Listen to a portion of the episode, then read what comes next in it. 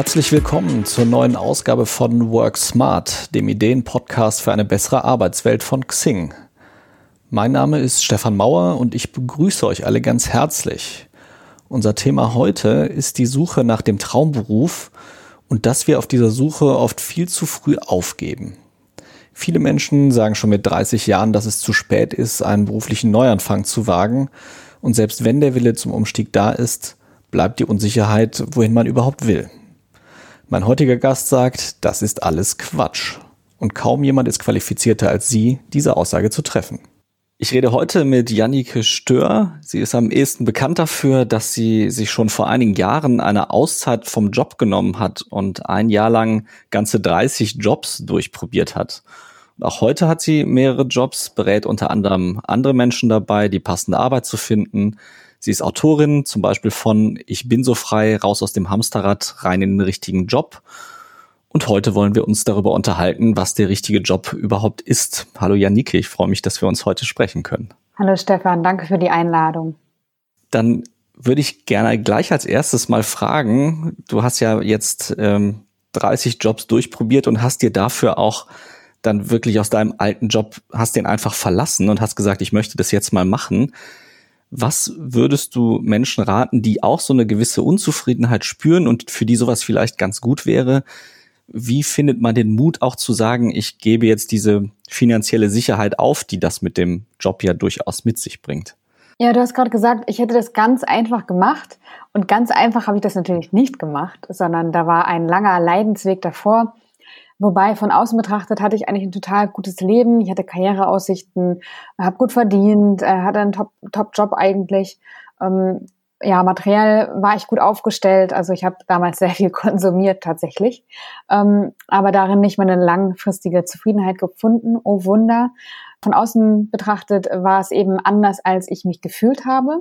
Innerlich war ich nämlich ziemlich unzufrieden, und zwar über Jahre schon. Und immer wenn ich einen nächsten Schritt erreicht hatte, von dem ich mir versprochen hatte, dass der mich jetzt zufrieden machen würde, wie zum Beispiel eine neue Gehaltsstufe oder ein neuer Job oder keine Ahnung, äh, was ich da alles probiert habe, dann ähm, war so ein Jahr vielleicht Ruhe. Und ich dachte, ja, okay, gibt es neue Dinge zu lernen und erstmal reinkommen. Und dann wurde ich aber wieder unzufrieden.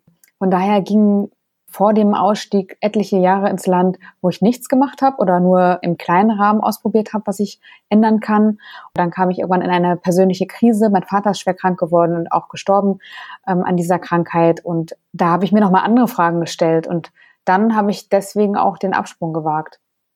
Das heißt, für dich war es schon auch ein ganzes Stück weit äußerer Druck. Also du hattest diese Unzufriedenheit schon immer, hast dann aber gemerkt, ich muss halt, ich kann nicht immer wieder dasselbe probieren, äh, einfach in den nächsten Job wechseln und hoffen, dass dann das Glück kommt. Würdest du denn schon sagen, dieser äußere Druck ist für die meisten Menschen notwendig oder gibt es schon auch einen Impuls, den man sich selber setzen kann, um zu sagen, ich habe diese Unzufriedenheit, aber ich will halt eben nicht warten, bis das Fass überläuft sozusagen? Ja, ich würde eher sagen, dass es ein innerer Druck war, weil der äußere Druck hat mich eher in dem Job gehalten oder wollte mich halten in dem Job, weil es ja auch eine Unsicherheit bedeutet hat, rauszugehen und sich auszuprobieren und nicht zu wissen, was danach kommt oder was man finden würde. Von daher war das eigentlich eher so eine innere Geschichte. Und äh, dieser Druck von außen, vielleicht meinst du das, durch die, die Krankheit oder diese Krise, die ich da erlebt habe, das war für mich schon notwendig, aber ich glaube nicht, dass man das braucht, um sich tatsächlich zu verändern, sondern es geht auch im Kleinen. Also ich sage immer, wenn man ähm, umsteigen möchte oder unzufrieden ist, kann man durchaus auch neben der Arbeit ähm, oder im Job schon Dinge anders machen und ausprobieren und Ideen entwickeln, was man alternativ machen könnte. Man kann Ehrenämter annehmen, ja, am Wochenende was machen. Man kann ähm, sich mit Freunden ausprobieren in einer Dienstleistung vielleicht, die man anbieten möchte. Keine Ahnung, vielleicht will ich ja Aufräumcoach werden und ähm, oder habe die Idee, Aufräumcoach werden zu können, dann kann ich natürlich auch zu einer äh, Bekannten gehen und sagen, hier, lass mich mal deine Bude aufräumen, wenn sie das natürlich will ne, und da offen für ist. Ähm, also man kann auch im Kleinen ganz viel lernen über sich und über das, was man zukünftig machen kann. Das hilft einfach auch dabei, sich abzulösen. Ne? Wenn ich richtige Erfahrungen mache im echten Leben und neues Feedback zu mir bekomme, dann ist es leichter loszulassen, weil das, wo wir zum Zeitpunkt dieser Unzufriedenheit nur darauf zurückgreifen können, sind unsere Erfahrungen in dem letzten Job und den vielleicht noch davor. Aber äh, wir haben ein Bild von uns verfestigt, das sich speist aus unseren Erfahrungen, aus dem Feedback, das wir von außen bekommen haben. Und vielleicht hatte ich einen Chef, der sagte, ey, du bist voll die Niete oder du kannst äh, gar nichts oder äh, arbeite jetzt endlich mal vernünftig. Oder selbst wenn er äh, mich gelobt hat und gesagt hat, du bist total gut im Analysieren oder äh, im keine Ahnung was in XY, dann ähm, verfestigt sich das eben als ein Bild, das ich von mir habe und wir haben wenig Fantasie, dass es noch andere Bilder von uns geben kann oder andere Versionen von uns. Und durch dieses Ausprobieren und dieses Erfahrung sammeln in anderen Kontexten bauen wir neue Bilder von uns und ähm, lösen uns gleichzeitig von dem Alten ab. Das heißt, um dieses neue Bild von sich selbst zu bauen, muss man ja dann doch einen gewissen Raum zum Experimentieren haben, wie du ja auch selber gerade gesagt hast, einfach mal ausprobieren. Würdest du denn schon Menschen raten, die sich das leisten können, zu sagen, zum Beispiel den bisherigen Job vielleicht mal temporär auf Teilzeit zu reduzieren zum Beispiel? Oder wie schafft man sich diese Freiheiten, um wirklich entspannt zu experimentieren? Weil so ein, so ein 40, 50 Stunden Woche lässt einem dazu ja auch nicht immer den Raum. Ja, es gibt verschiedene Möglichkeiten dazu und es ist immer, äh, kommt immer auf das eigene Zeitkontingent an und auch natürlich finanziell ist das eine Frage. Ähm, ich habe Klienten, die reduzieren ihren Job auf eine Vier-Tage-Woche zum Beispiel.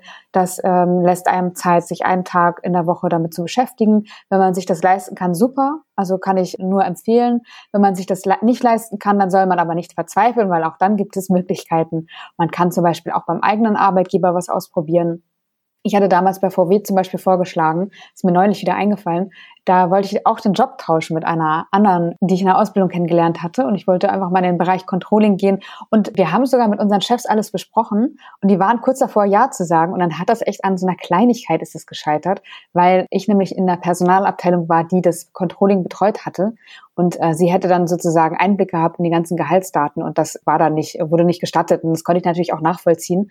Aber was ich damit sagen will, es gibt auch immer Mittel und Wege in der eigenen Firma ähm, neue Jobs kennenzulernen. Man kann eben am Wochenende was machen, man kann im Urlaub was machen. Es dauert dann vielleicht einen längeren Zeitpunkt, das für sich zu finden, was einen erfüllt, aber man kann auch mit weniger Zeit oder einem engeren Zeitkorridor sich auf jeden Fall ausprobieren und experimentieren.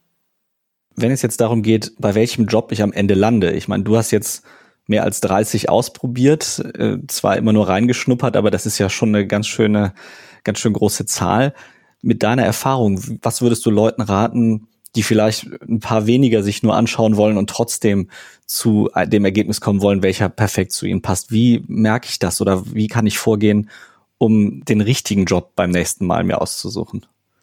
Ich würde auf jeden Fall von Jobideen nur sprechen wollen, also nicht oder andersrum, ich arbeite ja auch mit Menschen zusammen und äh, unterstütze sie dabei. Und da geht es erstmal darum, nicht nach außen zu gucken, was will ich machen, sondern wirklich nach innen zu gucken und zu gucken, wer bin ich eigentlich? Was habe ich für Talente? Was habe ich für Stärken? Was habe ich für Interessen? Was habe ich für Werte? Was möchte ich, wofür möchte ich mich einsetzen? Was ist sinnstiftend für mich? Und da wirklich erstmal zu sammeln und auch nochmal einen Blick von außen auf sich zu wagen, also Feedback einzuholen von anderen Menschen und daraus sozusagen ganz viele Puzzlestücke erstmal zu sammeln und daraus Ideen zu entwickeln. Und das hilft, das auch als Idee zu bezeichnen, weil es weniger Druck macht, als wenn ich jetzt sage, okay, ich glaube, Anwalt oder Anwältin, das ist mein Traumjob und dann ist so viel Druck auf diesem auf diesem Job drauf ähm, und es muss dann irgendwie das Perfekte sein und es äh, verliert eben dieses spielerische. Das hilft einem nicht, den Mut zu den Mut zu sammeln und das anzugehen, weil da einfach enormer Druck drauf ist. Von daher würde ich empfehlen, auf jeden Fall mehrere Ideen zu entwickeln die basieren sollten auf dem, was ich über mich selbst herausgefunden habe. Und da ähm, nicht zu werten bei den Ideen, wenn man die sammelt. Ähm, das sage ich auch immer. Egal wie peinlich das klingen mag, ne, eine Idee. Oder wie unrealistisch das klingen mag. Also ganz schnell schaltet sich der Kopf dann ein und dann heißt es, naja, unrealistisch, weil ähm, da verdiene ich zu wenig oder da muss ich noch mal eine Ausbildung machen, da werde ich nie landen in dem Job, das wird eh nichts werden. Also das ist so, so, so schnell passiert, ähm, gerade Menschen, die vielleicht nicht mehr in ihren Zwanzigern sind, ähm, weil man einfach auch meint, nicht mehr so viel Zeit zu haben, sich neu aufzustellen und ganz schnell schaltet sich der Kopf ein. Und da werbe ich immer für eine Offenheit, wirklich erstmal alle Ideen aufzunehmen und mit denen weiterzuarbeiten und dann zu gucken, intuitiv, zu welchen Jobs äh, oder zu welchem Job fühle ich mich am meisten hingezogen und dann in diesen Erfahrungen zu sammeln. Du hast jetzt eben das Beispiel Anwältin, Anwalt genannt und dass das einen so ein bisschen erschlagen könnte. Wenn wir jetzt bei dem Beispiel bleiben, also was würdest du denn jemandem sagen, der oder die sich merkt, okay, wir, ich interessiere mich extrem für Jura, für, für Recht, ich würde eigentlich gerne in dem Bereich arbeiten. Wie gehe ich denn dann vor, um eben nicht diese furchteinflößende Wand vor mir zu haben, okay, ich muss dann vielleicht Jura studieren oder so? Ich sage immer, es ist so ein, ein Dreierschritt. Informieren, vernetzen, ausprobieren. Das heißt, ich mache erstmal eine kleine Marktanalyse. Das kann im ganz kleinen Rahmen stattfinden. Also ich google erstmal, gucke mir Verbände an, gucke mir vielleicht Stellenausschreibungen an und gucke erstmal, was wird in diesen Jobs gefordert, welche Tätigkeiten ähm, kommen vor? Also wie könnte der Joballtag aussehen? Wo könnte so ein Job stattfinden? Muss ich das äh, eine eigene Kanzlei eröffnen oder wie funktioniert das eigentlich alles? Und dann geht es darum, sich mit Menschen zu vernetzen, die in diesem Job schon arbeiten, weil die einem sagen können, ja, ey, ich habe auch nicht Jura studiert, sondern keine Ahnung was gemacht. In diesem Fall glaube ich nicht, dass das jemand sagt. Also ich weiß nicht, wie viele Quereinsteiger es da gibt oder welche Wege es gibt. Oft aber ist man total überrascht, welche Möglichkeiten es doch in den Job gibt. Und ähm, solche Menschen können aber sagen, okay, wenn ich jetzt wirklich dieses Studium nicht mehr machen möchte oder es mir nicht leisten kann, welche anderen Jobs, die ganz nah dran sind, gibt es dann? Zum Beispiel könnte ich auch Schöffe werden. Ne? Also dann beschäftige ich mich zwar aus einer anderen Perspektive mit dem Thema, aber auch das könnte mir eine gewisse Zufriedenheit geben. Das wäre dann zwar kein, kein Vollzeitjob, sondern eher ein Ehrenamt, aber es ist auch ein, ein Weg, um sich erstmal dem Thema zu widmen und auch praktische Erfahrung zu sammeln. Und dann zu sagen, okay, es ist mir wirklich wert, äh, macht mir das so viel Freude, stiftet mir das so viel Sinn, dass ich vielleicht doch nochmal das Studium wage. Das heißt, es geht im ersten Schritt vielleicht auch gar nicht unbedingt darum, eine neue Vollzeitarbeitsstelle zu finden, sondern vielleicht auch einfach etwas, was man nebenberuflich, ehrenamtlich am Wochenende oder wie auch immer machen kann. Vielleicht erstmal, um zu probieren, aber vielleicht auch, weil es dann reicht, um die eigene Zufriedenheit so weit zu steigern, dass man sich wieder wohlfühlt. Das habe ich tatsächlich auch schon oft erlebt dass es gar nicht dieser harte Wechsel sein musste, sondern dass es einfach, keine Ahnung, eine neue Herausforderung sein sollte, ein, ein Element im Leben, das Sinn stiftet, wo man sagt, okay, ich weiß, wofür ich das tue oder ich setze mich für was Gutes ein. Also das war schon oft der Fall, dass eine Reduzierung der Arbeitszeit zum Beispiel ähm, und etwas Kleines anderes schon reichte, um das persönliche Glück wieder zu entfachen, das äh, berufliche. Von daher würde ich grundsätzlich sagen, gehört das noch zur Ausprobierphase, aber es kann durchaus für manche Menschen auch schon die Lösung sein. Jetzt hast du ja tatsächlich in dem Jahr, äh, wie ja schon äh, gesagt, eben diese ganz vielen Berufe ausprobiert. Ich denke, da können wir ja sicherlich auch viel von lernen, was so Bewerbung oder Vernetzen mit angeht, weil das muss man ja auch erstmal schaffen, in so viele Berufe reinschnuppern zu dürfen in der kurzen Zeit. Wie hast du das angestellt und was würdest du Menschen mitgeben als Learning, die jetzt sagen, ja, ich möchte mich neu orientieren und ich möchte mal meine Fühler in andere Netzwerke ausstecken als die, in denen ich gerade erst bin? Ja, also das ist ein super wichtiger Punkt, ähm, das Netzwerken. Ich habe fast mein gesamtes Projekt über das Netzwerken oder mein Netzwerk und das wurde ja immer größer mit der Zeit organisiert.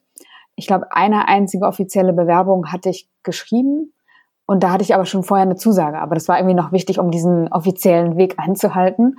Von daher würde ich sagen, dieses, dieses, dieser Dreischritt, den ich auch genannt hatte, informieren, vernetzen, ausprobieren. Dabei entsteht schon, dass wir unser Netzwerk aktivieren, dass wir das Netzwerk verschieben, weil oftmals, man sagt, die Strong Ties, also die starken Verbindungen in unserem Leben zu Menschen, die in unserem direkten Umfeld sind, die hindern uns eigentlich daran, uns zu verändern. Nicht, weil die uns das nicht gönnen oder weil die uns nicht äh, lieb haben, sondern weil ja, sie einfach ähm, oder wir uns oft mit Menschen umgeben, die etwas Ähnliches tun oder uns an denen auch orientiert haben. Und jede Veränderung, die wir durchmachen, wirkt ja auch auf unser Umfeld zurück. Von daher sagt man eigentlich die Weak Ties in Anführungszeichen, also die schwachen, losen Verbindungen. Also keine Ahnung, ihr eine eine Mitschülerin in der Grundschule vielleicht, ein ehemaliger Nachbar, ein ehemaliger Arbeitskollege, Cousin von der Freundin, also so wirklich entferntere Bekannte sind meistens die Menschen, die uns helfen, den Umstieg dann auch zu meistern. Auch in diesem Dreierschritt informieren, vernetzen, ausprobieren, bauen wir eben dieses Netzwerk weiter auf. Wir verschieben das und bekommen losere Verbindungen, die uns dann tatsächlich auch helfen können, auszuprobieren, aber auch dann letztendlich umzusteigen, wenn's, wenn wir uns dann entschieden haben, in welche Richtung es gehen soll. Das heißt schon also gezielt schauen, sich eben nicht an die Menschen, mit denen ich mich sonst sowieso schon immer austausche, zu wenden, sondern ganz gezielt zu schauen, wie geht's danach weiter, wie kann ich dahinter schauen und ganz bewusst Menschen ansprechen, vielleicht auch die einen etwas anderen beruflichen Hintergrund haben als ich selber. Genau, also möglichst einen, der mich auch interessiert. Also grundsätzlich bin ich immer für Austausch, aber äh, im besten Fall interessiert mich das auch, was der andere macht.